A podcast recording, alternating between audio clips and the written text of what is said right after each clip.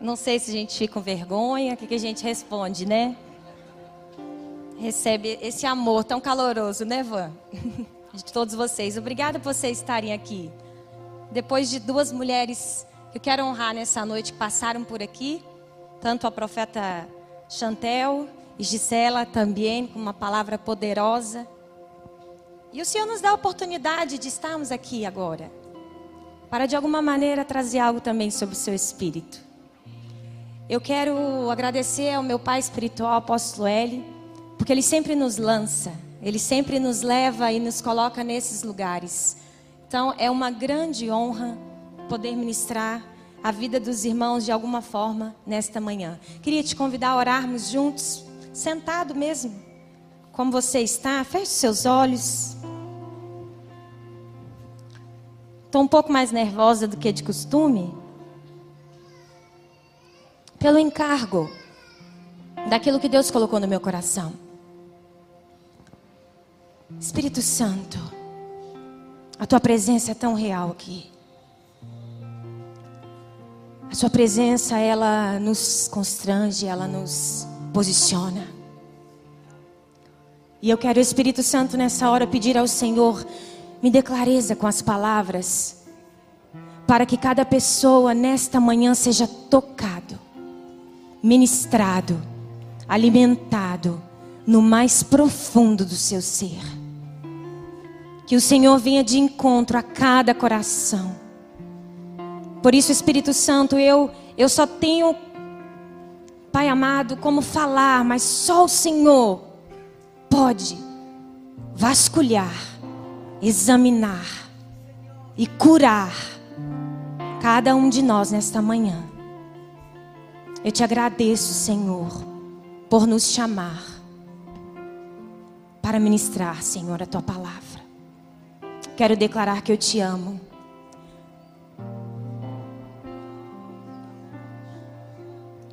Quero declarar que eu sou dependente do Senhor. E que não há nenhum outro lugar melhor que seja a dependência do teu espírito. Não há nenhum outro lugar que possamos estar, Senhor, melhor que esse lugar. Por isso, papai, fale conosco em nome de Jesus. Amém. Amém, irmãos? Vamos lá.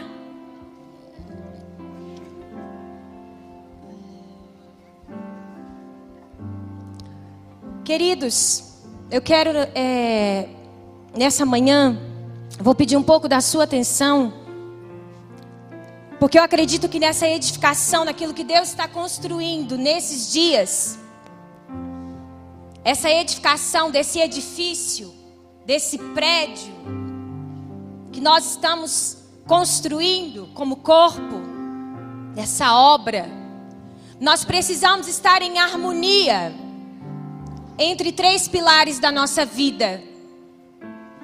E esses três pilares são corpo, alma e espírito. E hoje eu quero me deter a um desses pilares que fazem parte também da sua construção, da sua vida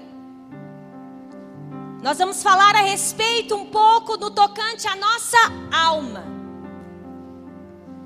E aqui meu intuito não é que Deus toque a sua alma e você sinta um arrepio. Que Deus toque e você sinta algo, uma alegria. Não estou falando disso. Mas eu quero fundamentar nesta manhã e trazer ferramentas para a sua vida espirituais. Para que você entenda como é esse seu funcionamento? Quando se fala dessa tricotomia, quando se fala desse ambiente, corpo, alma e espírito, e eu vou me deter a essa a esse lugar chamado alma. Porque assim você é formado. E Deus, ele tem permitido pela sua bondade que eu ministre nessa área já há alguns anos, há 15 anos. Eu ministro nessa área de cura interior. Mas isso não é a parte ou afastado de uma fundamentação espiritual.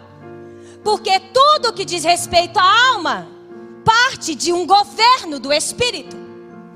E sobre isso que nós vamos esmiuçar nessa manhã. Então Deus me deu uma palavra.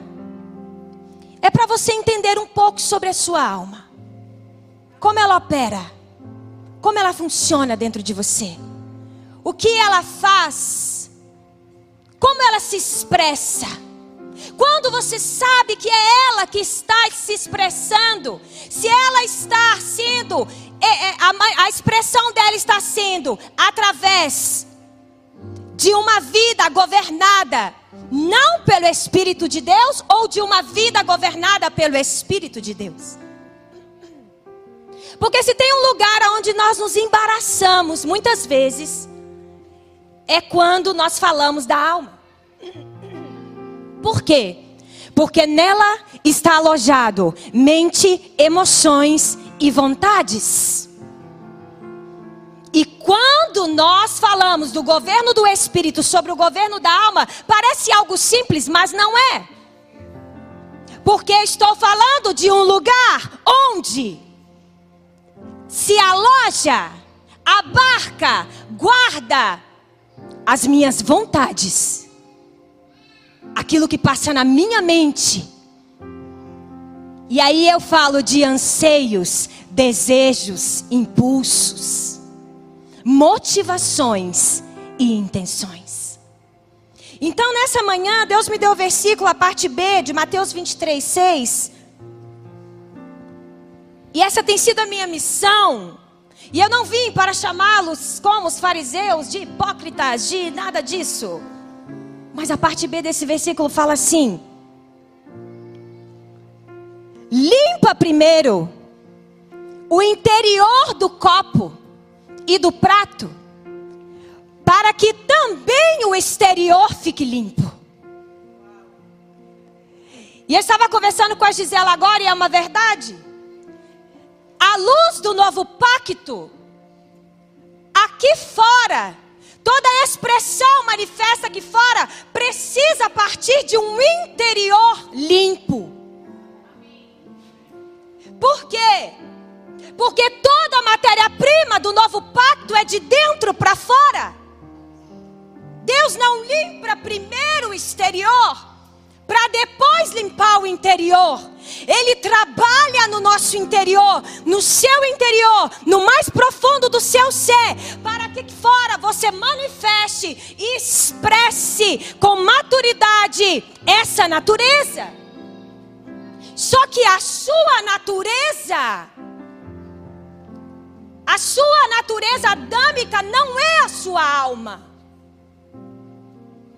A sua natureza adâmica ela expressa a nossa carne, os desejos da nossa carne. E nós achamos muitas vezes que precisamos matar a alma. E você não precisa matar a sua alma. Deus te criou perfeitamente. E aí eu queria que colocasse uma imagem, por favor. Para você entender o que eu estou dizendo. Deus te criou dessa maneira. Todos estão vendo? De forma perfeita. Coloquei, tá em espanhol em homenagem aos nossos irmãos, não é isso não. Desenho original. Qual é o desenho original? Deus se comunica, se expressa no espírito. Esse espírito, para se comunicar a esse corpo, ele tem uma alma. E se aí manifesta nesse corpo. Contudo, todavia, com a queda de Adão, a alma é deslocada para cá. E a alma passa a querer viver por sua própria conta por suas próprias experiências, sem a dependência desse Deus. Quando nós falamos de cura interior, à luz do novo pacto, nós estamos falando de reposicionar essa alma. Ela sai desse ambiente aonde ela é independente de Deus e ela retoma para o seu lugar, expressando aqui há um espírito que ouve a Deus. Estão comigo? Está claro? Nós vamos chegar em algum lugar. O Espírito, aonde Deus se comunica com você, aonde Deus fala com você, o que ele faz? Ele notifica a alma. Ele informa a alma como ela deve sentir, como ela deve pensar, como ela deve se comportar, como ela deve reagir. E aqui, nesse lugar, essa alma transmite para esse corpo. Ficou claro? Tentei dar uma de Eliana hoje. O que, vocês acharam? Eliana, fui, didática, Eliana. Estou me esforçando. Você e Suca. Estou, Gisela, estou dizendo que eu tive que ser igual as professoras da casa, as mestres da educação, porque eu não sou didática. Não sou. E com isso, irmãos, nós precisamos entender porque essa distorção, muitas vezes, ela, eu não vou dizer que ela permanece, mas ela comparece em muitos momentos da nossa caminhada. Em muitos momentos, ainda como cristãos.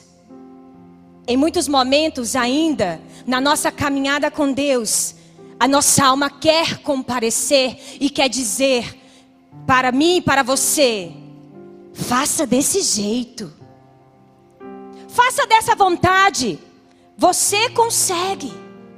Você não precisa ser governada pelo Espírito, você tem as suas vontades. Mas eu quero dizer algo para você: a alma não é má. A sua alma não é má.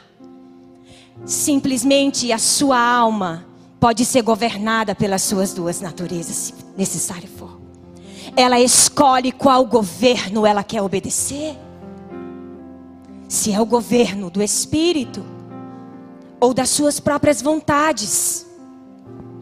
E Deus ministrava ao meu coração. Existe, isso eu fiz de uma forma didática também, estou bem didática. Para vocês entenderem um pouquinho de como você funciona. Deus me disse: na alma existe três tipos de anseios, irmãos.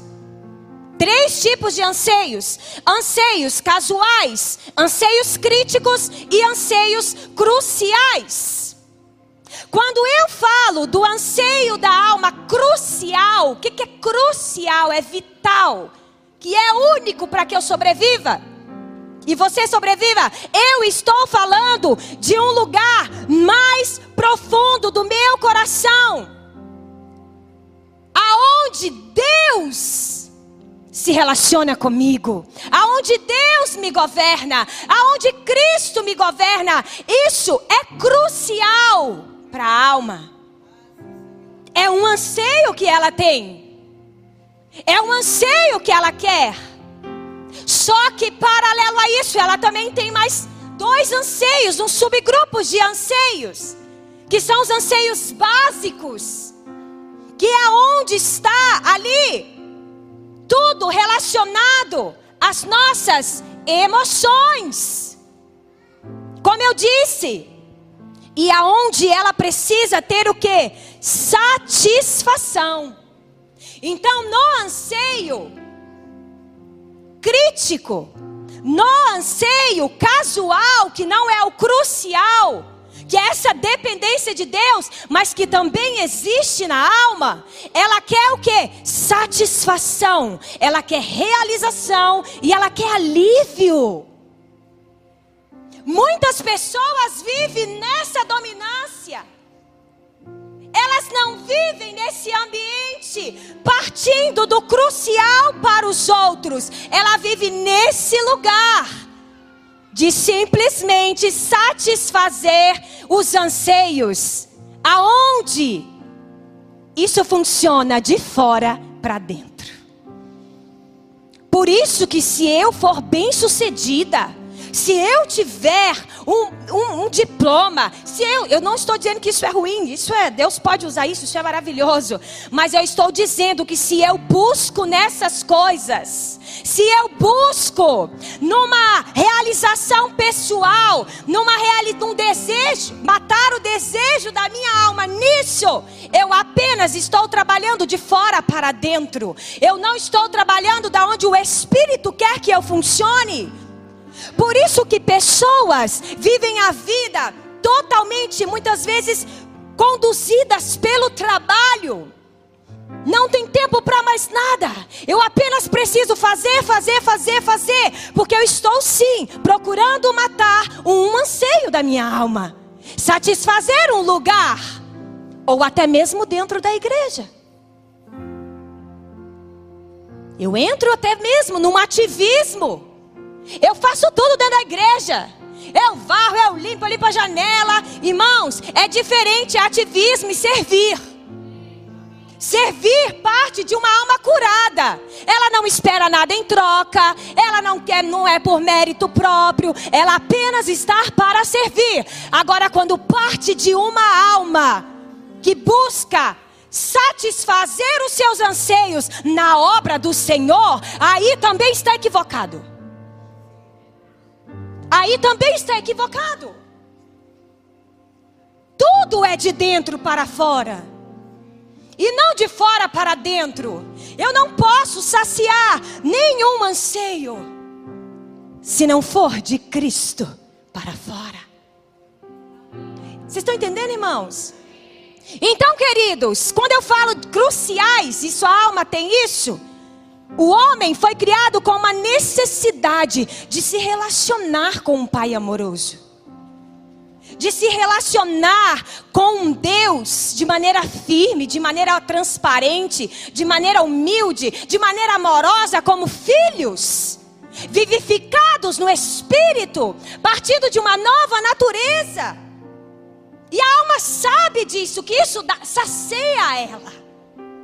Mas ela entende muitas vezes que nada pode preencher esse vazio.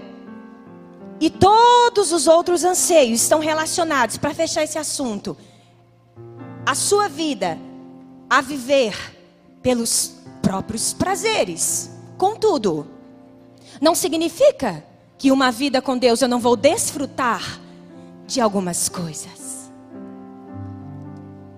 Que eu não vou desfrutar como filha de Deus que eu não vou sim comemorar com meu pai aquilo que ele me, me, me dá como missão e eu lhe devolvo? Claro que sim. Você acha que Deus não se alegra quando você se forma na faculdade? Você pega o seu diploma? Você acha que Deus não se alegra quando você compra a sua casa? Você acha que Deus não se alegra quando você conquista um, um, sonho, um sonho seu? Sim, mas nós estamos falando de um âmbito muito maior. Nós estamos falando de governo. Nós estamos falando ali daquele pilar que você viu. A inversão não pode acontecer. A alma não pode reger o espírito. Não existe isso. Mas nem por isso, repita comigo, ela é má. Entende? Nessa jornada, gente, atendendo pessoas há alguns anos, e é por isso que Deus me deu esse encargo. Eu falo que Deus me deu essa missão. Sabe qual é a minha missão no reino de Deus? Lavar louça. Gosto, Paulo, de lavar louça, lavar prato e lavar copo. Em casa não lava, né? Tem que lavar. Mas aqui eu gosto. Tenho paixão por isso. De levar as pessoas a um exame interior. Porque Irmãos, pegar um escovão e passar e tirar aqui as crostas, ó, isso é fácil. Remover uma pedra grande do caminho é fácil. Não é fácil, mas vamos dizer que é mais visível. Agora, as pequenas pedras que nos fazem tropeçar e no interior do copo, aquilo que está impregnado na parede. Sabe aquela limpeza da semana que você vai fazendo ao longo, mas quando chega na sexta-feira, você diz assim: hoje é dia da faxina. Hoje é dia que eu vou entrar nos cantinhos. Tem gente que é tão obcecado que pega até cotonete, né? Para limpar e fazer aquela limpeza. Porque a alma também é um lugar onde se gruda, onde fica encroado, onde fica mal resolvido. Não no anseio crucial de quem é Deus para você, mas aonde as suas emoções, aonde muitas coisas não são resolvidas. E o Senhor falava comigo, o quanto isso foi sendo muitas vezes deturpado, irmãos. Deturpado dentro das igrejas. Deturpado às vezes na nossa forma de expressar o que é a alma. Eu me converto, eu recebo a salvação, e aí a minha alma se torna algo estático, inanimado. Não! Isso não é real. Deus nos criou plenos. Quando eu retomo meu desenho original, tudo se retoma ao meu desenho original. Mas a alma é um processo de construção, de limpeza, é um processo de remoção. Porque eu escolho esse espírito que está amadurecendo nessa nova natureza governar esta alma de maneira madura, obediente, humilde. Eu vou a esse lugar e eu busco todos os recursos que eu preciso em Cristo para que a minha alma seja saciada. E aí você consegue lidar com riquezas. E aí você consegue lidar com prosperidade. E aí você consegue lidar com tudo aquilo que você acessa nesse mundo natural, porque o seu espírito, a sua alma não está nesse lugar. Não é isso que sacia você. O que sacia você é crucial para a sua vida, que é o seu relacionamento, a sua dependência do Espírito de Deus. E Ele, repita comigo, e Ele notifica a minha alma desta realidade. Amém? Vocês estão entendendo? Só que aí, irmãos, nós vamos, queridos, nós vamos meio que endemoniando a alma. Já repararam? Ela vai se tornando algo que não é de Deus. E aí a gente começa com os jargões dentro da igreja. Você está muito na alma, irmão. Vai orar mais. Você está muito na alma ou você está lidando com um sofrimento na sua alma que você não sabe enfrentar e você precisa reposicionar essa alma no seu espírito e naquele momento você não está sabendo lidar com aquilo. E jejuar mais não vai resolver isso. E ler mais a Bíblia não vai resolver isso. Porque o que vai resolver isso é um exame transparente, honesto e sincero diante do Senhor, clamando pela Sua misericórdia, clamando com meu coração rendido o governo da minha natureza espiritual sobre ela. Ela não gosta de, de sofrer, ela não gosta de sofrer, ela gosta de alívio. Irmãos, se eu tivesse horas para pregar, para entrar no que significa você partir e viver de um ambiente de alívio da alma, de alívio da, da, da de partir de uma perspectiva da autoproteção da alma, um ambiente perigosíssimo.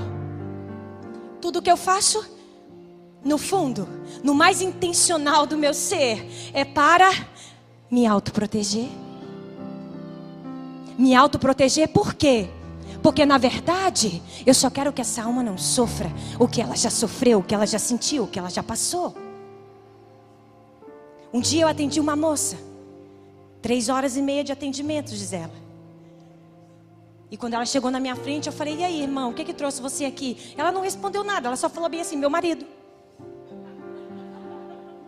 E eu pensei, para que se ela, ela se examine interiormente, ela vai precisar falar desse marido por uma hora. Porque ela acha que aquilo que o marido pode oferecê-la vai saciar a sua alma. Relacionamentos, sim, produzem algo na nossa alma. Fomos criados para nos relacionar. Bons relacionamentos atendem, irmãos, dese... anseios casuais. Atendem anseios críticos, mas não cruciais do ser humano. O ser humano, não adianta você, mulher, você, homem, buscar que a sua alma seja preenchida pelo seu casamento. Ou então, quando eu chegar em um lugar que nem eu sei onde bem é, eu vou ter essa alma preenchida. Não! Só que nós vamos entrando no lugar aonde nós achamos que amadurecer espiritualmente me exime, não permita que eu lide com as coisas da alma, com as angústias dela, com as tristezas dela, porque o que nós aprendemos quando nós nos convertemos muitas vezes? Se eu me converti, eu tenho que ser 100% feliz, porque Jesus está na minha vida. E se Jesus está na minha vida, se Cristo está na minha vida, como que eu vou falar para o meu pastor que eu sinto um vazio às vezes quando eu durmo? Que eu sinto uma angústia dentro do meu peito muitas vezes, que eu não sei de onde vem? Muitas vezes por uma frustração que está alojada em um dos anseios da alma. Eu quero te dizer para você: o negacionismo da alma, a não realidade da alma, não encarar este lugar, não fazer esse exame na sua vida, só te impede de desfrutar de uma vida com o Senhor plena, sim e feliz. Ou seja, tudo que é da minha alma, principalmente os homens tudo que diz respeito aos meus sentimentos, às minhas angústias, aos meus sofrimentos, aquilo que eu não estou dando conta de lidar dentro da minha casa, eu visto uma carapuça, porque eu sou muito forte, eu camuflo a minha dor, e eu acho que essa alma vai conseguir ser plena. Eu quero te dizer para você, em nenhum momento estou colocando em xeque que a plenitude da cruz, ela é poderosa para tocar essa alma, não se trata disso. Eu estou dizendo que nós, quando vamos a esse lugar, nós vasculhamos, nós examinamos, e a partir da cruz, eu estabeleço uma nova ótica de olhar para o meu sofrimento. Uma nova perspectiva de cura interior. Uma nova perspectiva. Para que essa alma, eu aprenda a lidar com ela e que eu não venha simplesmente colocar um peso como ministra sobre a vida do meu irmão e falar com ele assim: se você está, meu irmão, sentindo uma tristeza profunda, ou se você por um acaso, por algum lugar, você está achando que está num quadro de depressão, ou até mesmo está, eu não posso colocar esse, esse peso de que esse irmão, ele é menos espiritual do que eu. Ele apenas está lidando com seus conflitos, com o lugar que ele não está conseguindo ver e estabelecer e inverter essa reprogramação, que é sair desse lugar onde Deus, lá que vocês viram, Deus, alma e espírito, não, Deus, espírito que governa essa alma e comunica esse corpo saúde. Entende? E comunica esse corpo. Então, quando você está em conflito com seus relacionamentos, a primeira coisa que você tende a fazer, e eu também, sabe o que, que é? Eu começo a olhar de fora para dentro. Eu começo a buscar soluções aqui fora. Eu começo a olhar ao invés de eu ser honesto. E eu falar assim: não se trata do meu marido não se trata da minha mãe, não se trata do que eu passei, arará, isso e isso, não se trata só disso. Se trata de eu me colocar nesse ambiente de dentro para fora. Meu papel nessa manhã, sim, é te incentivar a um exame interior. É posicionar a sua alma nessa edificação. Como diz os adolescentes, ela não fica fora do rolê. Fica fora. Ela está dentro. Ela faz parte da sua vida. Ela faz parte de você. Um cativeiro, irmãos, de alma. Muitas vezes nos impede, nos impede de desfrutar da comunhão com o Espírito de forma plena. Um cativeiro emocional, uma prisão. O Senhor diz, a, a palavra do Senhor diz em Isaías: O Espírito do Senhor está sobre mim, e Ele nos chamou para libertar os cativos. De onde vocês acham que é para sair?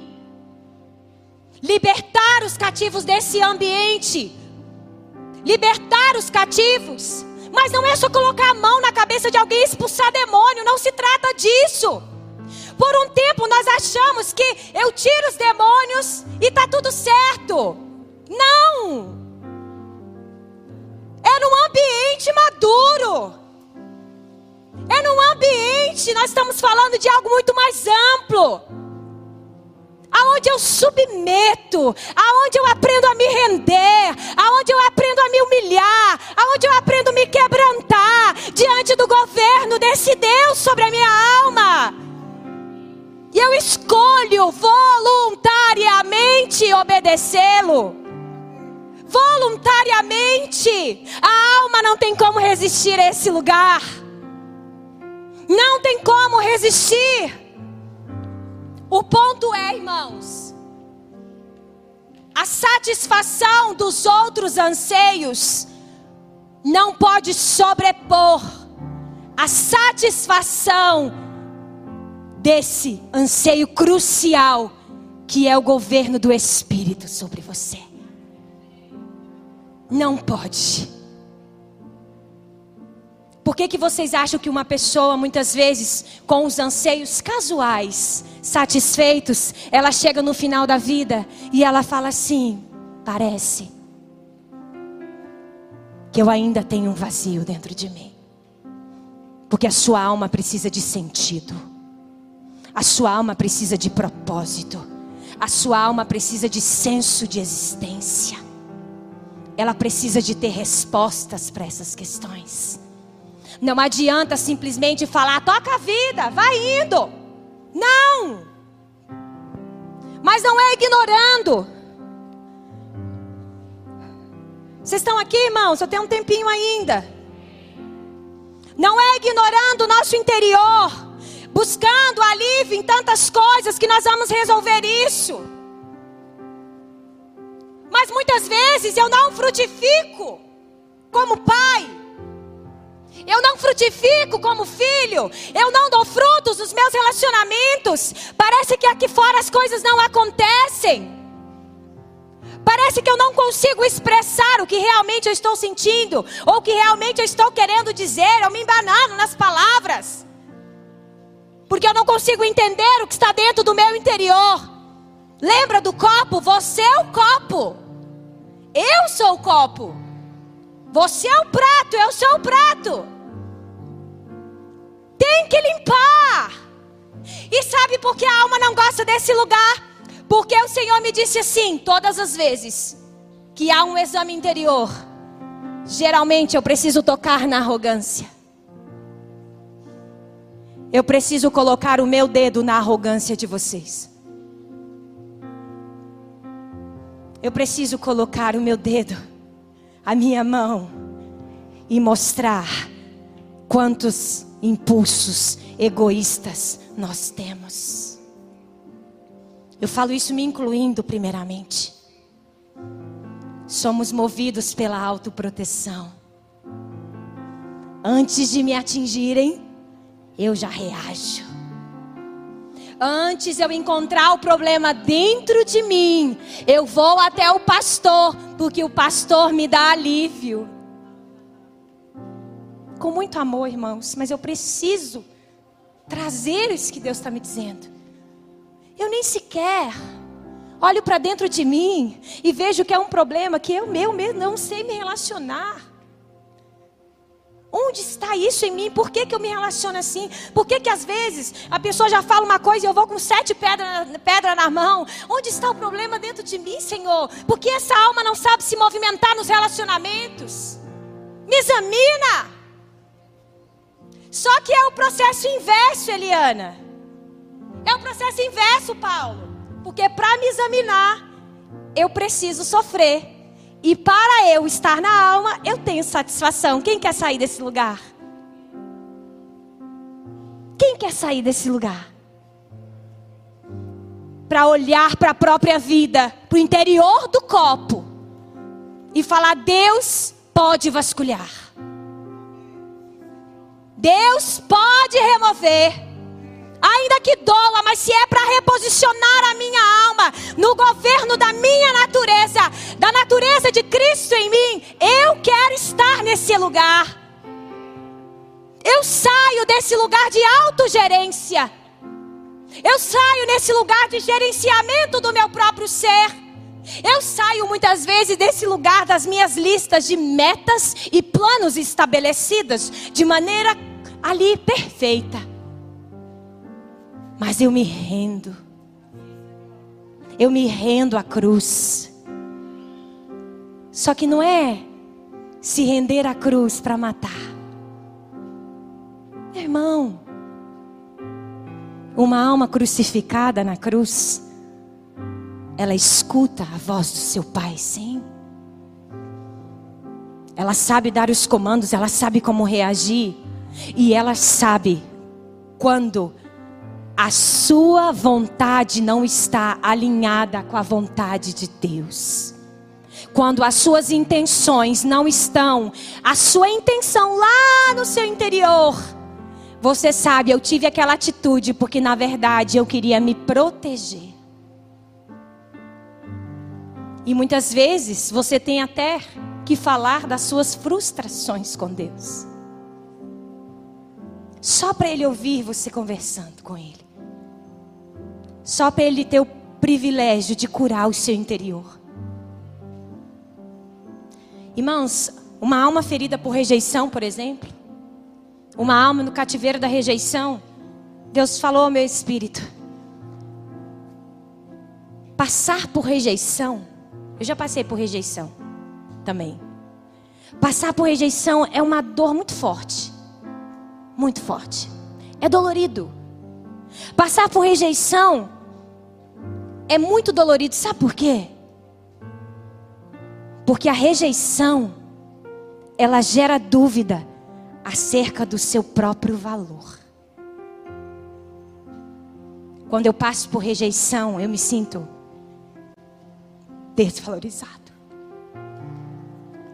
Eu me sinto o quê? Humilhado. Quando escolhem todos e não escolhem você, ou então só que se eu consigo levar essa alma a um ambiente onde ela governa sobre isso, o que é ser não escolhido? O que é talvez não estar no primeiro lugar da fila? O que é talvez não ser o mais popular da escola? Não ser chamado para todas as coisas? Quando você tem uma perspectiva curada, você sabe que há o governo do tempo de Deus sobre a sua vida. E quando é a sua vez, ele faz igual quando fez com Davi. E ele fala: mande chamá-lo, para que nós possamos nos assentar na mesa, ele precisa estar aqui. Você não se apega às coisas que te doem e faz você sofrer. Você se apega, você vive esta realidade ela faz mais sentido para você. Ainda que sentir a dor da rejeição é ruim, o que eu preciso decidir, o que eu preciso limpar do meu copo?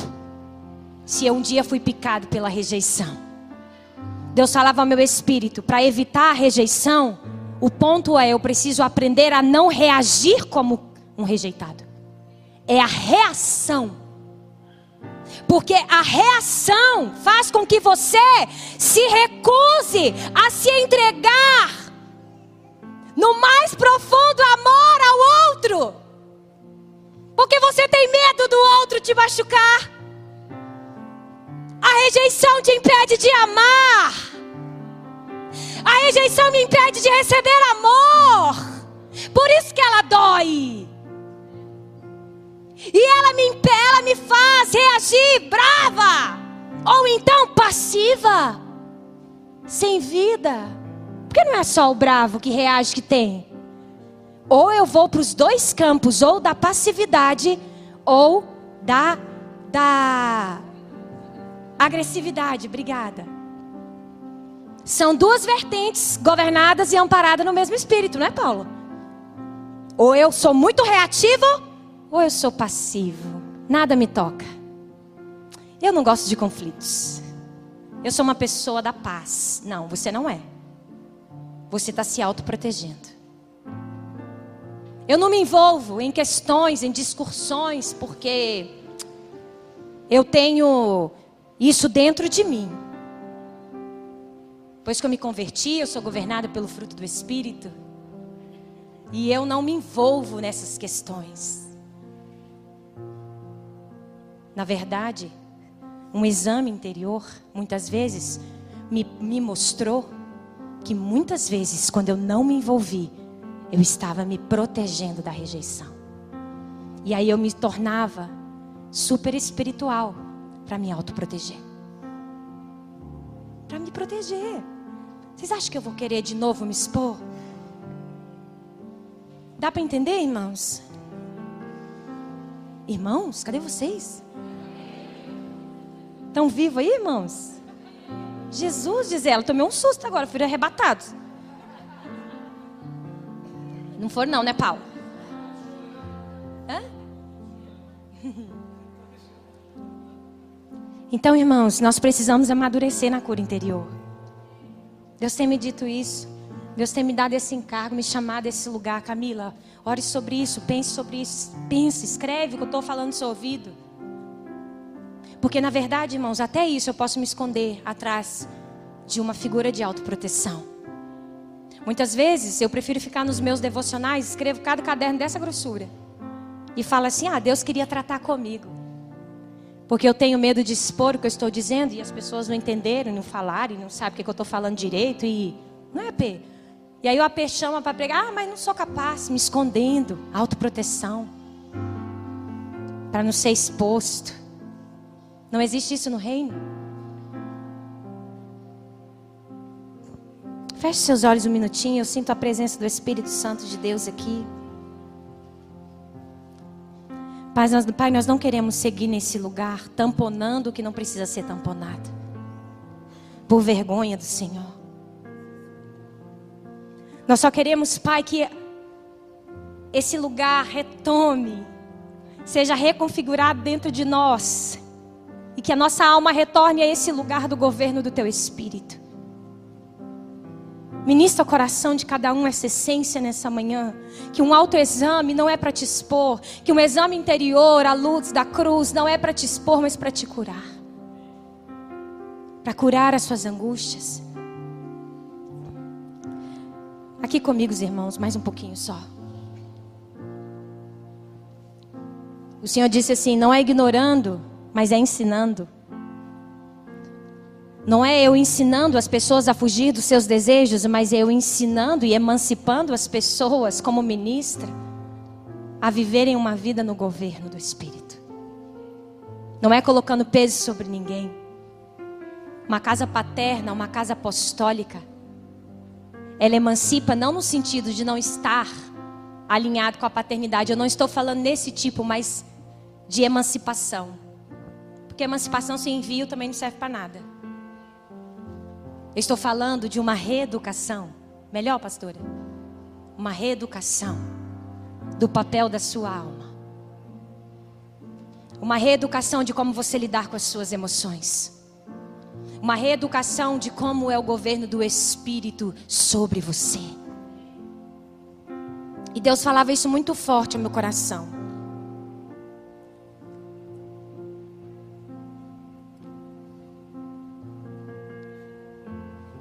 É um lugar muito agradável, gente, viver na superficialidade. viver na superficialidade da água. O novo pacto nos chama para profundidade. Ir para dentro é um lugar profundo. É muito fácil eu terceirizar a minha dor.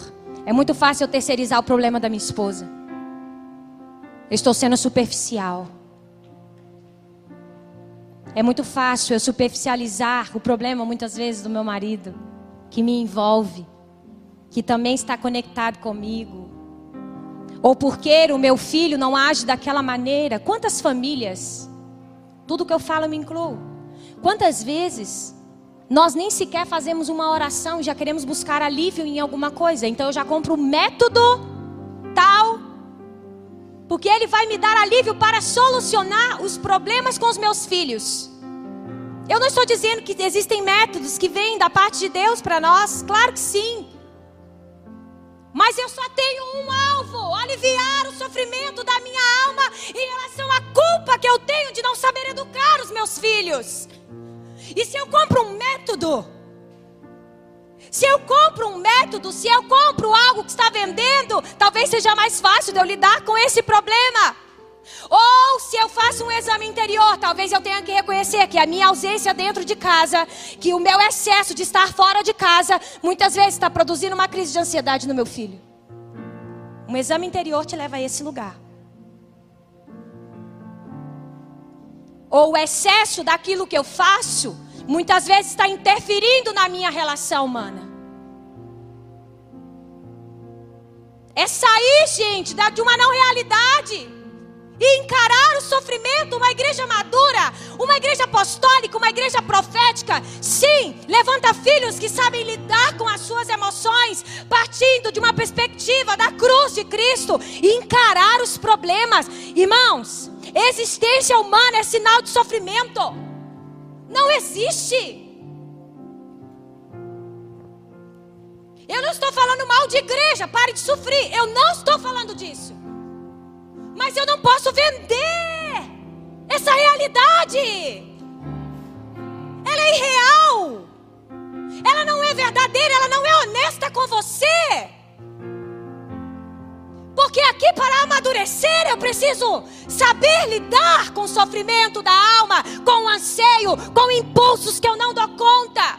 Eu sou da época, irmãos, que quando eu me converti, aos adolescentes, eu era adolescente, talvez tenha mais alguém aqui que é da minha época.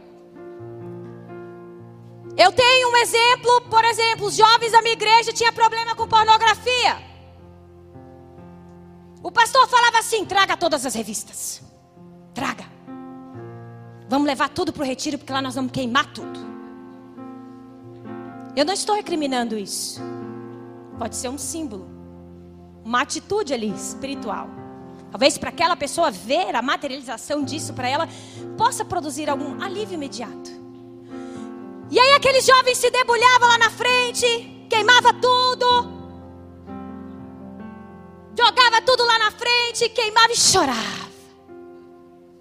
E aí, uma semana depois, eu volto para casa. Irmãos, só queimar a revista e achar que aquele jovem não vai ter mais aquele impulso. E achar que aquele jovem não precisa tratar esse tecido da sua alma adoecido é um engano para o pastor e para o jovem. Isso não é honesto. Não é honesto. Isso não é a luz do novo pacto, da nova aliança. Eu preciso ir, ir, ir mandar ele para casa e fazer ele levantar 40 madrugadas e jejuar eu preciso educar, eu preciso ensinar, eu preciso exercer paternidade sobre ele, eu preciso trazer ele para perto. E eu preciso falar com ele. As revistas estão queimadas, mas agora nós vamos trabalhar no interior do copo, no interior do prato. Agora nós vamos te mostrar que você pode vencer isso, não de um lugar que você acha que você pode vencer com a força do seu braço, mas que existe um lugar Existe uma realidade espiritual, existe um ambiente, uma pessoa, um tudo chamado Cristo, que vai te ensinar a lidar com isso. Isso é honesto. Eu não preciso de dizer vai resolver da noite para o dia, talvez não. Sejamos sinceros.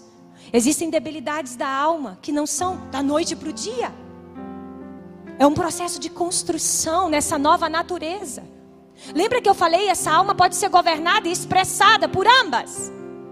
Eu posso reagir partindo de um impulso, de uma, de uma dor na minha alma. E eu posso partir reagindo do governo da mente de Cristo sobre a minha mente e de Cristo sobre as minhas emoções e sobre a minha vontade.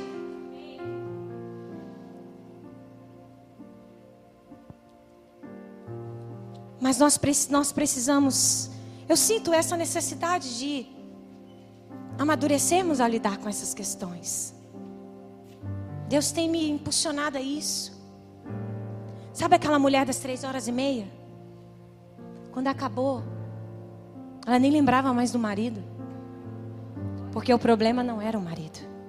Tem marido que é problema? Sim. Vocês viram, né? Tem esposa que é problema? Sim. Mas irmãos, não busque alívio no outro. Para suas angústias. Para encarar os sofrimentos do casamento, muitas vezes é olho no olho. É reconhecer, eu estou falhando com você nisso. Você está falhando comigo nisso, isso tem machucado a minha alma. Mas para isso, eu preciso estar em Cristo. Porque não é confortável para mim. Não é confortável para mim. Não me dá satisfação em nenhum dos meus anseios. Cruciar dos meus anseios casuais e críticos básicos. Mas faz eu partir de um lugar que está preenchido, que é o meu anseio crucial que é ter Cristo governando a minha vida. Nós te adoramos, Senhor. Nós te adoramos. Eu tenho mais 15 minutos, vocês topam? É que não está na minha hora ainda, viu? Não estou excedendo. Tenho mais uns minutinhos.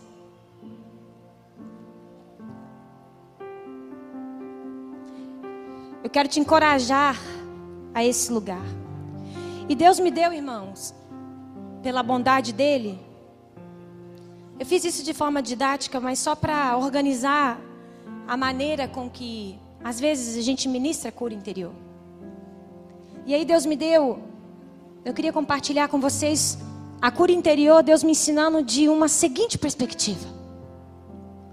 Ele disse assim: Camila, primeiro você revisita, identifica Leve a pessoa a passar por um processo de identificação das dores.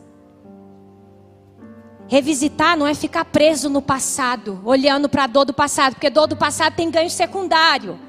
Se eu não perceber, daqui a pouco eu fico na dor do passado, não é, Paulo? Fico lá ganho, no ganho secundário do vitimismo da dor. Não é isso. Repita comigo: revisito.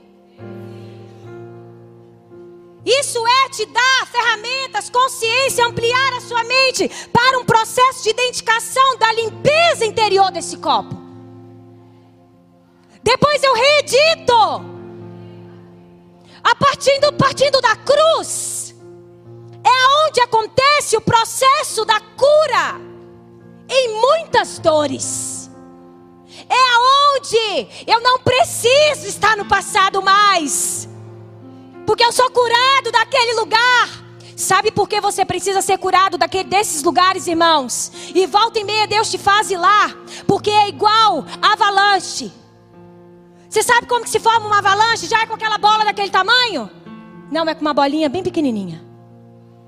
E aquela bolinha vai crescendo vai crescendo. Se eu não resolvo agora, se eu não resolvo hoje, se eu não busco resolver, examinar a minha vida à luz de Cristo, se eu não deixo essa luz, essa verdade entrar dentro do meu âmago, dentro do meu ser, no lugar mais profundo que eu tenho. Amanhã eu vou sofrer rejeição de novo. Você acha que amanhã eu não vou sofrer rejeição? Vocês acham que amanhã eu não vou me frustrar com uma porta que eu vou bater e não vai abrir? Acha que amanhã você vai conversar com seu marido e vai ser só tudo flores? Não.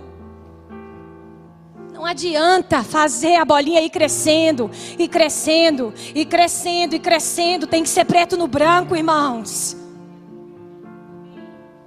A vida com Deus é preto no branco.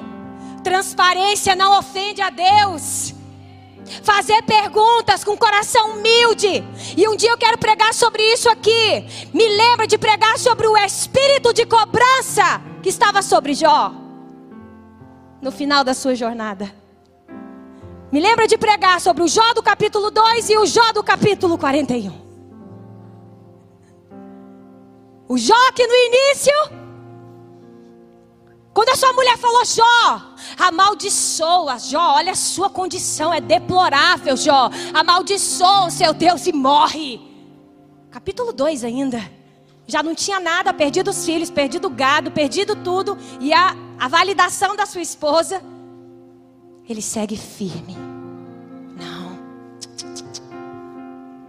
O espírito de cobrança não tinha entrado no coração dele ainda. Ele segue firme, jamais, eu não vou fazer isso. Por quê, irmãos? Eu quero trazer isso para a nossa vida. Porque quando nós começamos a enfrentar um sofrimento, nós estamos ali firmes. Nós temos uma expectativa e uma fé que amanhã, ou no máximo uma semana, isso está resolvido.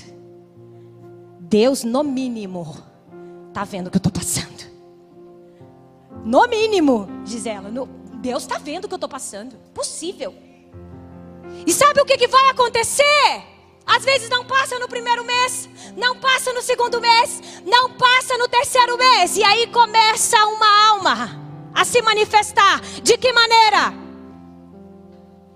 Depois de todo mundo falar aquele tanto de coisa no ouvido de Jó, tentando achar uma solução, por que está acontecendo isso com você, Jó? No mínimo você fez isso. No mínimo você fez isso. No mínimo você fez isso. Deus não está vendo o seu sofrimento. Quando? Depois de tudo isso, não dá resposta para Jó. Ele cai numa armadilha da alma chamada amargura. O Deus que eu via, coração amoroso, que amanhã alivia a minha dor. Ele não compareceu do jeito que eu queria porque não era o plano dele ainda naquela hora. E aí o que, que eu faço? Eu começo assim, ó, ele é insensível. Ele não, ele não está vendo o que eu estou passando. Ele não, ele, ele só pode estar tá sendo indiferente à minha dor. E eu começo a me afastar desse lugar do governo do Espírito e caio nas trampas, como diz lá em, em espanhol nas armadilhas da alma. E aí eu começo a olhar para esse Deus com um espírito de cobrança. Sabe qual é a pior oração que você pode fazer para Deus? Achar que ele, ele está atrasado para aliviar o seu sofrimento. Achar que Deus perdeu o tempo achar que ele não tem um relógio na frente dele. Irmãos, você sabe como que Deus. E aí, Deus me falou assim: uma alma amarga. Eu não ia falar sobre isso, mas estou falando. Uma alma amarga. Sabe o que, que ela faz? Como Jó fez. E se eu tiver uma audiência com Deus, para explicar para Ele você está entendendo o que está acontecendo comigo? Um dia eu quero esmiuçar isso, a gente pegar os versículos, ver as falas de Jó, gente. Aquele Jó, do capítulo 2, saiu da posição e veio para o governo da alma amarga. E aí ele diz assim: se eu tiver uma audiência com ele, eu vou dizer tudo para ele que está acontecendo comigo. E nós fazemos a mesma coisa, nós começamos a orar muito. E aí a gente começa a cobrar Deus de uma forma espiritual. Como se ele não conhecesse o interior do copo. como se ele não conhecesse o interior do copo, do prato. E aí eu vou falando com Deus assim: Deus alivia esse sofrimento. Deus, o Senhor não está vendo o que eu estou passando, Senhor. Na verdade, a minha oração é movida por um espírito de cobrança. Isso faz eu permanecer nesse ciclo de não ver Deus como um Pai amoroso, bondoso. Minha visão é contaminada. E aí, meu irmão, Deus, de uma forma muito sarcástica, eu achei. Ah, muito. Ele responde para Jó: Você quer conversar comigo sobre isso mesmo? Você tem certeza? E ele só começa assim, ó, para tremer Jó. Onde você estava? Ali eu, eu já, já ia sair de fininho, pegar meu banquinho. Onde você estava, Jó? Onde você estava quando eu criei o universo? Em outras palavras, quem você pensa que é? E um exame interior muitas vezes nos leva a esse lugar. E ele olha para nós e ele fala: Quem você pensa que é? Mas não para nos expor, irmãos, para nos ferir mas para reposicionar a nossa alma, para curar o nosso interior, para que eu possa responder ao propósito eterno dele. Coloque-se de pé, irmãos. Eu falei do reeditar, reeducar, reeditar. Nossa, até me perdi aqui, Jesus. Revisitar, reeditar. E o outro, Deus falou comigo: depois que você reedita, através do meu espírito, reeduca, ensina. Ensina após a cruz. Olha como você está agora. Ensina as pessoas, você pode permanecer nesse lugar. Reeduca. Você aprende a identificar e você sai desse processo de retroalimentar a dor. Esse ciclo vicioso que nós entramos. Irmãos, às vezes nós fazemos manutenção da dor. A gente trata isso na psicologia. Quando a gente tem um paciente na nossa frente que está enfrentando um sofrimento, eu preciso identificar o que retroalimenta a dor. Às vezes o que retroalimenta é o comportamento do marido. Eu tô, eu tô, tô encrencado com os maridos hoje, gente. O apóstolo já deu uma estatística, Paulo, 95%. Tem marido que retroalimenta o sofrimento. Tem mulher que retroalimenta. Eu tenho que falar também das mulheres, né? Que são ficar chato. Tem mulher que retroalimenta o sofrimento do marido. Como que eu faço isso? Eu vou fazendo a manutenção. Uma hora eu dou alívio, uma hora eu dou uma patada, uma hora eu dou uma batida, uma hora eu passo a mão e eu vou, ó. Eu nunca olho no olho e falo assim: vem cá, vamos sentar e resolver o que a gente precisa resolver. Minha esposa está doente, por que será? Você já fez um exame interior na sua vida? Você já parou para orar para dentro de você e perguntar se você não está retroalimentando essa dor? Às vezes eu não consigo entender a potência que é a minha esposa e daí eu retroalimento a dor para deixar ela num lugar de inferioridade. Deixar ela num lugar de incompetência. Do que eu falar para ela assim: vai mulher, voa. Eu te lanço. Você está na minha aljava, vai que vai, eu vou com você. E ela olha para ele e fala: Eu sei, você é, você é o meu sacerdote. Eu sei que você me lança, vamos juntos. Mas isso, irmãos, tem que ter peito. Isso tem que ter honestidade. Isso tem que ter humildade. Feche seus olhos, queridos. E no final, depois que eu reeduco, eu reposiciono. Eu faço aquele. Põe aqui de novo, fazendo favor.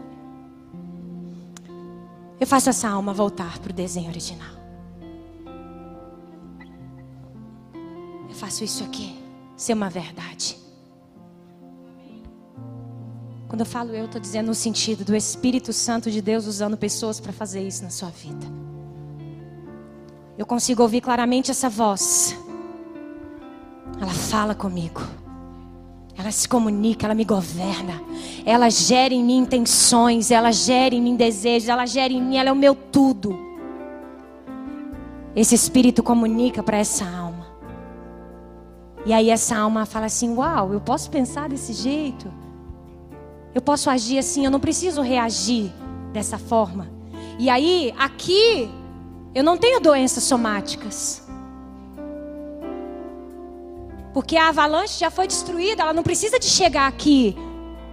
Tem gente que fala comigo assim, Camila, eu tive uma crise de pânico do nada. Eu, do nada? Do nada, eu estava dormindo e foi, não foi do nada, meu irmão. Você pode ter, às vezes, não estou falando que você é isento de não acontecer nada aqui, ó. aqui acontece muita coisa. Mas a partir da cruz de Cristo, vamos lidar com o nosso interior honestamente. Vamos orar?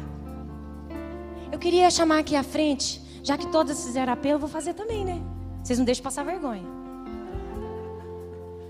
Mas a verdade, eu queria que você desse um passo nessa manhã.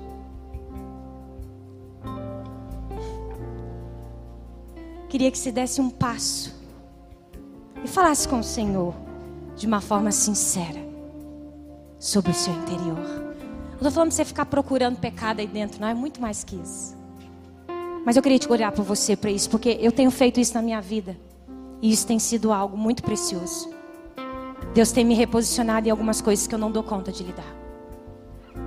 Ele tem me ensinado. Ele tem colocado diante de mim, me dado ferramentas e fala: lida com isso. Lida dessa forma, que vai ser melhor. Por isso eu queria te convidar a vir aqui na frente. Queria muito transferir isso sobre a sua vida. Faça um autoexame nessa manhã, uma manhã de cura. Eu queria que através dessa palavra hoje, irmãos, meu intuito aqui é só de ampliar sua consciência.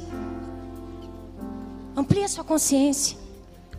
Amplie a sua consciência para você entender ainda mais as questões da sua alma.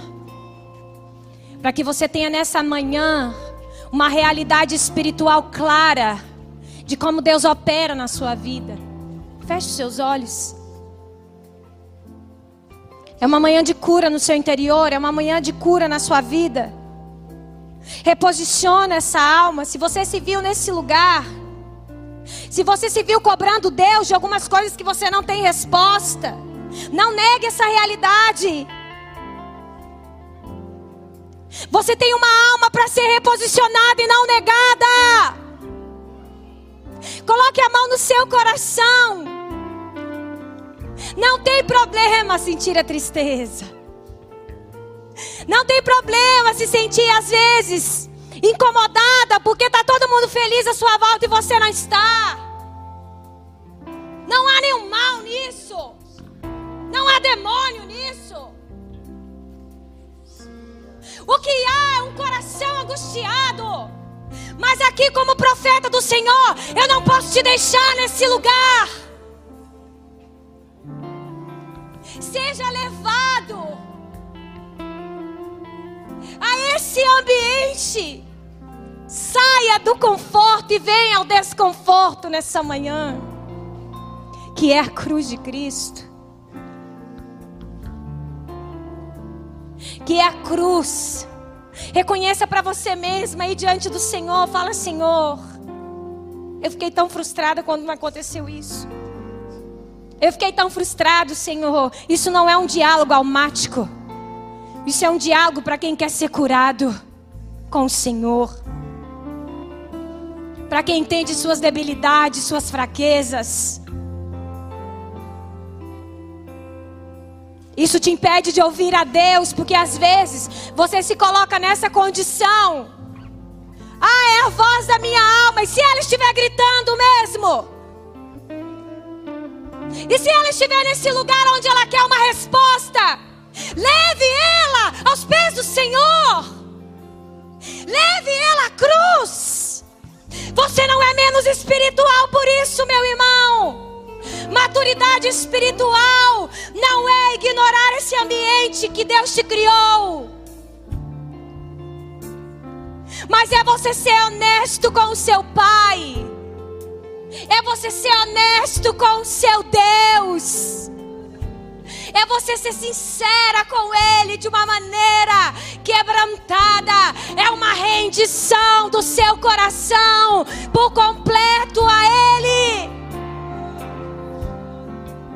Fala, Senhor, me cura. Reposiciona a minha visão nesta manhã.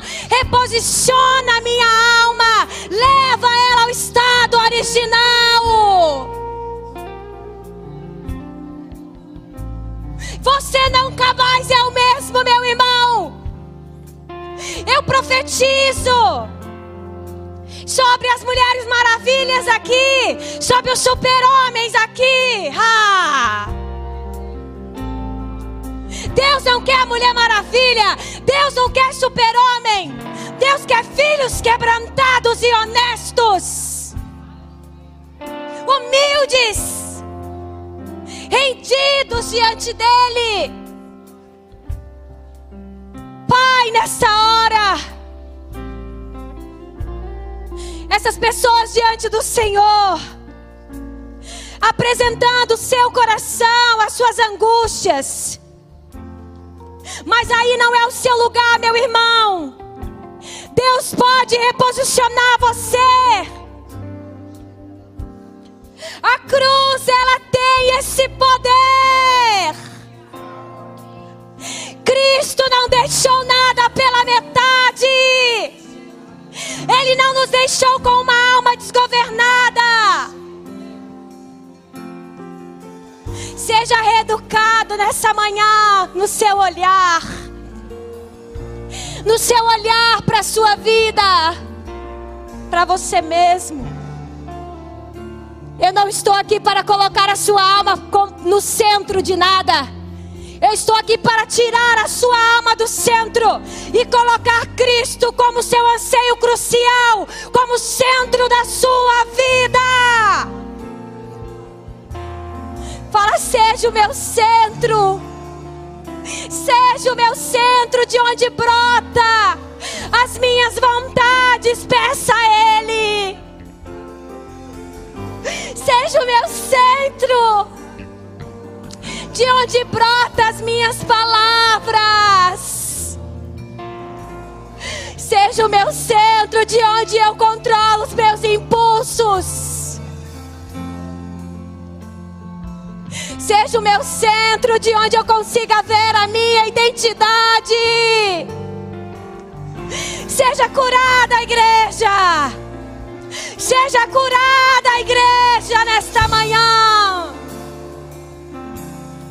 Ele é o centro da sua vida. A partir de hoje, Ele te dá uma perspectiva diferente. Ele quebra os mitos que te criaram e te posiciona no lugar mais seguro dessa terra. Repita comigo: Eu estou posicionado no lugar mais seguro, mais protegido, que é Cristo na minha vida. Em nome de Jesus. Deus te abençoe, meu irmão. Pode voltar ao seu lugar. Deus abençoe.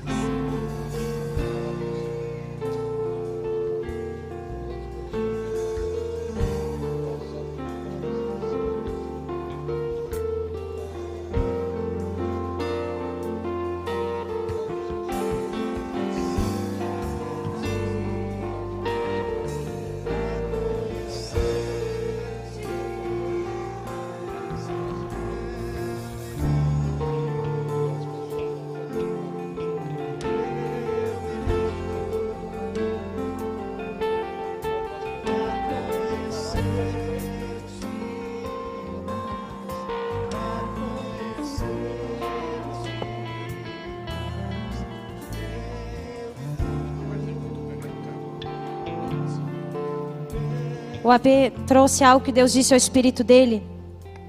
E ele queria que compartilhasse isso com você. Uma outra coisa que ofende a Deus. E uma outra coisa que ele gostaria que você desse um passo ou ficasse em pé, não agora, deixa eu falar primeiro, ou, ou se movimentasse de alguma forma. A primeira delas é quando nós falamos para Deus que Ele não é suficiente para solucionar aquilo que nós precisamos. Quando nós demonstramos a Ele como se Ele não fosse competente o suficiente para isso. Como se aquilo que nós temos é tão grande, tão difícil, que nós não deixamos, nós não deixamos claro para Deus que Ele é capaz de todas as coisas. Ah, Ele precisa de ouvir isso? Não. Eu preciso de declarar. Eu preciso de declarar.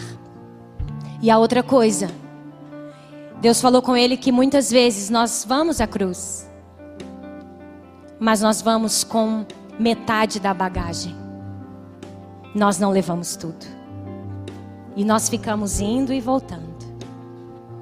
Então ele queria que fizesse esse, essa direção, que você, você que entende que para ir à cruz tem que ir 100%.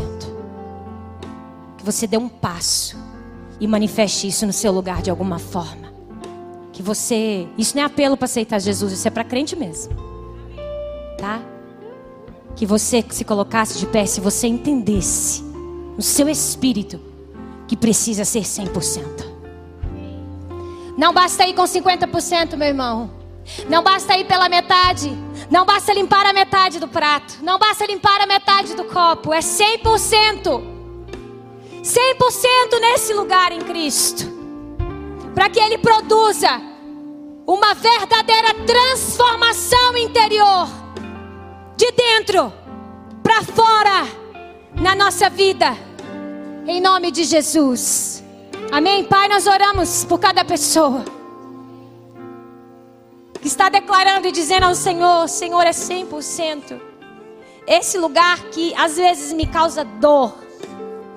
Cristo não foi na cruz sorrindo. Ele foi ali, homem de dores soube o que é padecer. Como ovelha muda, sem falar um ar, sem gritar um ar. Como a vida a ovelha muda, ele foi ao matadouro. Não tinha palavras para expressar o que estava carregando e portando naquela hora. Por isso, Pai, olhe para cada coração, Senhor. Olhe para cada honestidade aqui nessa hora, para cada oração sincera diante do Senhor. E produza, papai, essa mudança, essa transformação, um novo começo, um novo passo em direção a esse lugar. Em nome de Jesus. Amém.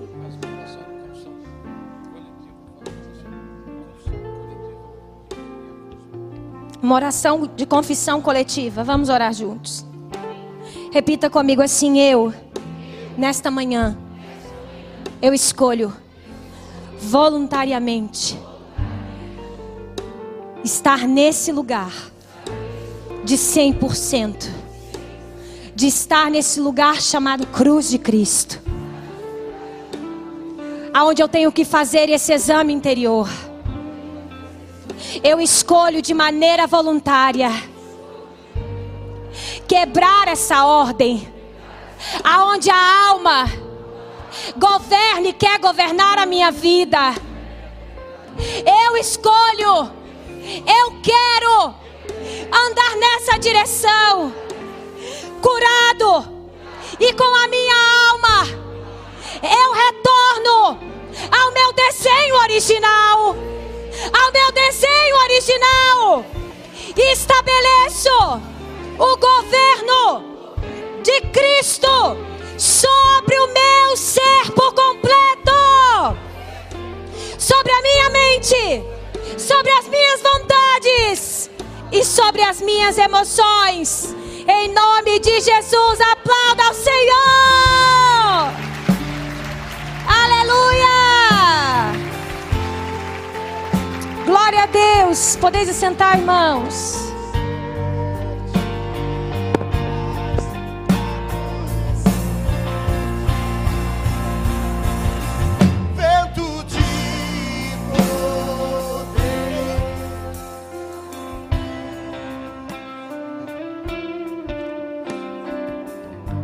Bom dia. Ah, é? Eu não tenho tradutora. Eu não tenho tradutora hoje. É, você vai entender, é? O Espírito vai revelar todas as coisas. É? Só um pouquinho, é?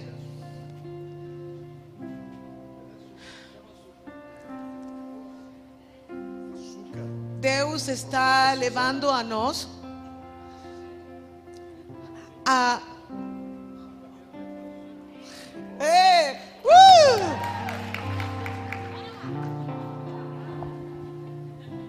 Deus está nos levando a una medida del Espíritu a uma medida do Espírito, donde nosotros debemos aprender onde nós devemos aprender a profetizar a profetizar a nuestra alma.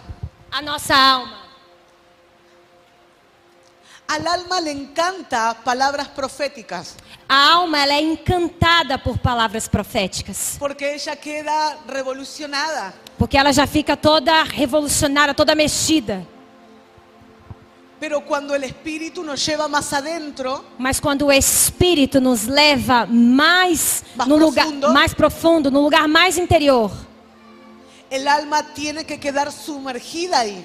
a alma tem, Que quedar sumergida. a alma tem que se submeter imergida nesse lugar. Todos queremos palabras proféticas Todos nós queremos palavras proféticas de cosas maravillosas que nos sucedan. é, no- de coisas maravilhosas que vão nos acontecer. Pero nadie quiere Mas ninguém quer palabras proféticas también palavras proféticas também que nos lleven directamente a la cruz. que nos levem diretamente à cruz, Que nos hagan poder ver nuestro interior que nos faz com que nós possamos ver o nosso interior y que podamos pedirle perdón al Señor e que possamos pedir perdão ao Senhor si hemos buscado sustitutos. se temos buscado substitutos. Lo que el apóstol Welly falaba recién. O que o apóstolo Eli falava recentemente. Entonces, solo un poquito, Então, só um pouquinho. Salmo 103, Salmo 103. David Davi comienza a profetizar a su alma. começa a profetizar a sua alma. Él dice, alma, Ele diz: Alma,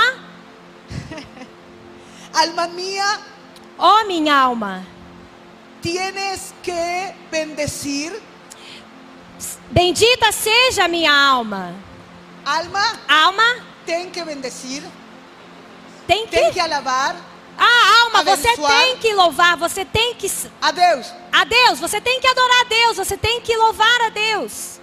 Y David E Davi comienza a profetizarle al alma. começa a profetizar a sua própria alma. Él le comienza a hablar, Ele começa a falar, él le comienza a ordenar ele começa a ordenar. y él comienza a decirle, E ele começa a dizer a ela: alma, Alma, no puedes olvidarte você, alma, não pode se esquecer de ninguno de los beneficios de Dios. de nenhum dos benefícios de Deus. Y él comienza a decirle, E ele começa a dizer a ela: alma, Alma, recuerda, você se lembra? Él perdona todos tus pecados. Ele perdoou todos os seus pecados. Alma, recuerda, Alma, você se lembra? Él te limpió de todas las iniquidades. Ele te limpou de todas as suas iniquidades. Alma, Alma, recuerda, você se lembra? Él sana todas tus dolencias. Ele cura todas as suas doenças. David comienza a restaurar Davi começa então a restaurar la memoria espiritual, a memória, uau, espiritual, el diseño original o desenho original para lo que el alma fue creada. para o que a alma foi criada. Y ahí él comienza a ponerla E aí ele começa a colocá-la bajo el gobierno del Espíritu. sobre o governo do Espírito. Y él le dice, E ele diz: alma, tranquila, Alma, fique tranquila. no te desesperes, Não, não no entra en tenha. ansiedad, Não fique ansiosa. Porque Él te rescata Porque Ele te resgata. Él nos saca Ele nos de tira cualquier problema. de qualquer problema. Él nos quita de cualquier buraco. Ele nos tira de qualquer buraco. Y Él, E Ele te corona de favores. te coroa de favores. Uh! ¡Uh! Uh! Ah, você tem que leer. Você precisa ler. Porque Él le dice, alma, lembra. Porque ele diz, alma, você se Estoy lembra? hablando portugués. É. E eu estou falando espanhol. Te amo. Te amo também, bora lá. Eh, recuerda sus misericordias. Recorda-te, se lembre das suas misericórdias. Él sacia. Ele sacia. No sé si você quiere leer en portugués. Sim? Él sacia de bien Uau. tu boca. Ele sacia Uau! de bem a sua boca, de modo que, se, que te rejuvenesça como águia. ¡Uh! Uau! Jehová es el que hace justicia. O Senhor Deus se faz justiça. ¡Uh! David está quebrando en el alma Davi está quebrando na alma la justicia propia. a própria justiça. É. Y él le dice, tienes que quedarte tranquila, E ele diz para ela assim: você tem que ficar tranquila, alma, porque el que hace justicia es Dios. porque quem faz justiça é Deus. Él te está coronando de favores. Ele está te coroando de favores. Alma, Él solo te sacia. Recuerda, Alma, você só é saciada. solo en Él. Só nele você é saciada.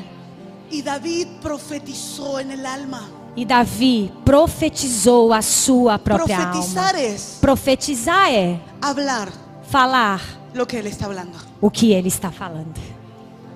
Uh! Y David le dijo al alma, E Davi, tienes que recordar. e Davi teve que lembrar. Hay situaciones Existem situações, que no serán solucionadas porque alguien ponga la mano aquí. existem situações que não vão ser solucionadas por alguém colocar a mão na sua cabeça. Trocarán Trocarão cuando usted y yo quando eu e você comencemos a tener autoridad en el Espíritu começamos a ter autoridade espiritual no espírito. le ordenemos al alma E nós começamos a ordenar a alma a que recuerde a que ela se lembre todo lo que Dios habló. tudo o que Deus falou a respeito dela. Ese es un ejercicio Isso é um exercício que todos debemos hacer que todos los días. todos nós devemos fazer todos os dias. Voy a tirar algo. Eu só vou falar mais uma coisa. Tu espíritu y mi espíritu O seu espírito e o meu espírito reciben salvación instantánea recebe salvação instantânea cuando usted reconoce al Señor. ¿sí? quando você reconhece o Senhor como seu Salvador. Pero mi alma Mas a minha alma, necesita ser salvada todos los días. Mas a minha alma precisa ser salva todos os dias. Todos los días de mi vida Todos os dias da minha vida, necesito llevar mi alma la cruz. preciso levar a minha alma até a cruz. Y cuando usted le habla al alma E quando você fala a alma y le ordena e lhe ordena a que recuerde a que ela se lembre para qué fue creada, para que ela foi criada, usted está llevando a cruz você está levando ela até a cruz. Comienza a ordenar a tu alma. Começa a partir de hoje a ordenar a sua alma. ¿Cómo puedo ordenar yo al alma? Como eu posso ordenar a minha alma? Tienes la autoridad en Dios para hacerlo. Você tem autoridade em Deus para fazer isso. El problema de muchas O personas problema de muitas pessoas es que a veces é que às vezes la voz del alma a voz da alma grita más fuerte que la voz del espíritu. grita mais forte que a voz do espírito. Pero cuando un hombre o una mujer Mas quando um homem e uma mulher, se para con autoridad eles se posicionam com autoridade él sabe quién es en él, e eles sabem quem eles são em Deus, Su alma debe sujetarse A sua alma entende que precisa se A todo sujeitar que Dios habló. a tudo que Deus está falando. Puedes tener, y, y cierro de verdad, E agora eu encerro de verdade. puedes tener momentos de tristeza. Você pode ter momentos de tristeza. Con mi esposo internado por COVID, Quando meu esposo esteve internado devido à Covid, eh, eu falei para Deus, Deus, eu não posso fazer nada. eu falei para Deus: Deus, eu não posso fazer nada. Eu não podia, eu não podia orar. Eu não podia orar. Y comenzó a crecer la culpa en mí. E começou a crescer uma culpa em mim. Dios, ¿cómo no puedo orar por mi esposo? Deus, como que eu não posso orar pelo meu esposo? Y comencé a decirle, Señor, estoy triste. E comecei a dizer: Senhor, eu estou triste. No tengo fuerzas para orar. Eu não tenho força para orar. Los reportes médicos decían que él estaba a punto de morir. Os diagnósticos médicos, os relatórios diziam que ele estava a ponto de morrer. Y él me dijo, E ele me disse: no, te- no tienes problema, no ten problema. Não tem problema. No cambia mi imagen de ti porque no puedas orar en esta situación. Não muda a minha imagem sobre você porque você não pode orar nessa situação. Qué bueno que reconoces que no puedes, Que bom que você reconhece que você não pode. porque entonces sí, yo lo voy a hacer a través de ti. Então, porque se eu vou fazer através. Pero el alma me comenzó a hablar E aí a minha alma começou a falar y me comenzó a decir, e começou a dizer: qué vergüenza, "Que vergonha! das palabras proféticas a otros, Dá, você entrega a palavra profética para outras pessoas, predicas en todos los lugares prega em todos os lugares, y hoy no puedes orar por tu esposo. e hoje você não consegue nem orar pelo seu esposo. Siento del Espíritu contar esta experiencia. Eu senti no meu espírito de contar essa experiência a vocês. Y ella comenzó a decirme, E, e começou a me dizer: no muestres a nadie Ele começou a te mostrar. A dizer, alma começou a alma. falar. E a alma começou ainda a falar: Não mostre a ninguém que você está triste, que você está triste. porque los demás van a comenzar a falar de você. Porque aí as outras pessoas, os demais, vão começar a continuar a falar de você. Ella no es espiritual. Ela já não é tão espiritual. ¿Y dónde está Dios? E onde está Deus na vida dela? Y yo comencé a orar. E eu comecei a orar. Y, y- y Dios me recordó el pasaje E Deus me recordou, me fez lembrar uma passagem. cuando Él va a orar Quando ele vai orar. y le dice a sus discípulos, E ele disse aos seus discípulos: estoy triste. Eu estou triste. Y mi alma está tan triste E ele disse: A minha alma está tão triste que está hasta el punto de la muerte. que está até ao ponto da morte. Ele não escondeu a sua tristeza. Y cuando Él me mostró ese pasaje me dijo, E quando ele me mostrou essa passagem, ele me disse: enmudece tu alma. é, Amoleça tua sua alma. Emudece? E- Enmudece tu alma. Ma- cala, ah, cala, Calla emudece. tua alma. Isso, gente. Deixa sua alma calada. Muda. Emudece. Porque yo te permito estar triste. Porque eu te permito estar triste. Que Mas o que eu não vou permitir que é que você fique nesse estado. Que Eu vou permitir que você chore, mas eu não vou te deixar aí. Isso aconteceu com Jesus. Él estaba triste, Ele estava triste, mas ele rapidamente lembró lembrou. para qué había sido llamado. Ele, ele se lembrou porque ele havia sido chamado. entonces él dice, Então ele disse: hágase tu voluntad, Faça a sua vontade. no sea lo que yo quiero. Não seja o que eu quero. Puedes pasar momentos de tristeza, Você claro que pode sí, sim passar por momentos de tristeza, pero te es prohibido quedarte ahí. mas é proibido você ficar aí. Te es prohibido quedarte a vivir ahí. É proibido que você continue vivendo aí, Porque será ahí donde tu alma porque o alívio da sua alma comenzará a hablar. começará a, porque a sua alma começará a falar. Y yo tuve que sujetar mi alma al gobierno del E eu precisei, eu tive que sujeitar a minha alma ao governo do Porque Espírito. ella comenzó a decir, ¿y dónde está Dios que no sana a tu esposo? Porque ele, aí ela já começou a dizer: e onde está Deus que não cuida, não sara do seu, não cura o seu esposo? ¿Y dónde está Dios que está permitiendo que sufras? E aonde está Deus que está permitindo que você sofra? ¿Y dónde estará Dios si te dejas sola? E aonde está Deus se você ficar sozinha? Se você ficar no mesmo lugar? Y ahí aprendí la importancia de profetizar E então eu aprendi a importância de profetizar y ordenarle y recordarle al alma e o- de ordenar e re- relembrar, de lembrar a alma lo que Dios había hablado. o que Deus havia dito. La mayor, el mayor peligro del alma hablando sin el espíritu O maior perigo da alma falando sem o espírito es que ella te. É que ela faz com que você esteja isolada num lugar sozinha. No cuentes a nadie, Não conta a ninguém. no pidas ayuda, Não pede ajuda. no muestre que estás triste. Não mostre que você está triste. Porque ¿qué es lo que van a decir los demás? Porque o que, que vão pensar de você? Y Jesús le habló, no a todos, E Jesus falou, não com todos. Mas, mas ele abriu seu coração aos íntimos. La mejor arma del enemigo es A melhor arma do inimigo que nosotros no hablemos. é que nós não venhamos a falar. Habla, Fale, pide ayuda. peça ajuda. Si te das cuenta que você está ficando en un círculo Se você começa a perceber que Apertado. você está ficando nesse círculo, nesse lugar apertado, angustiado, donde identificas que la tristeza no se va, onde identifica que a tristeza não vai embora, não, não se vai. donde estás identificando que no puedes orar, Onde está identificando que você não tem mais força para orar.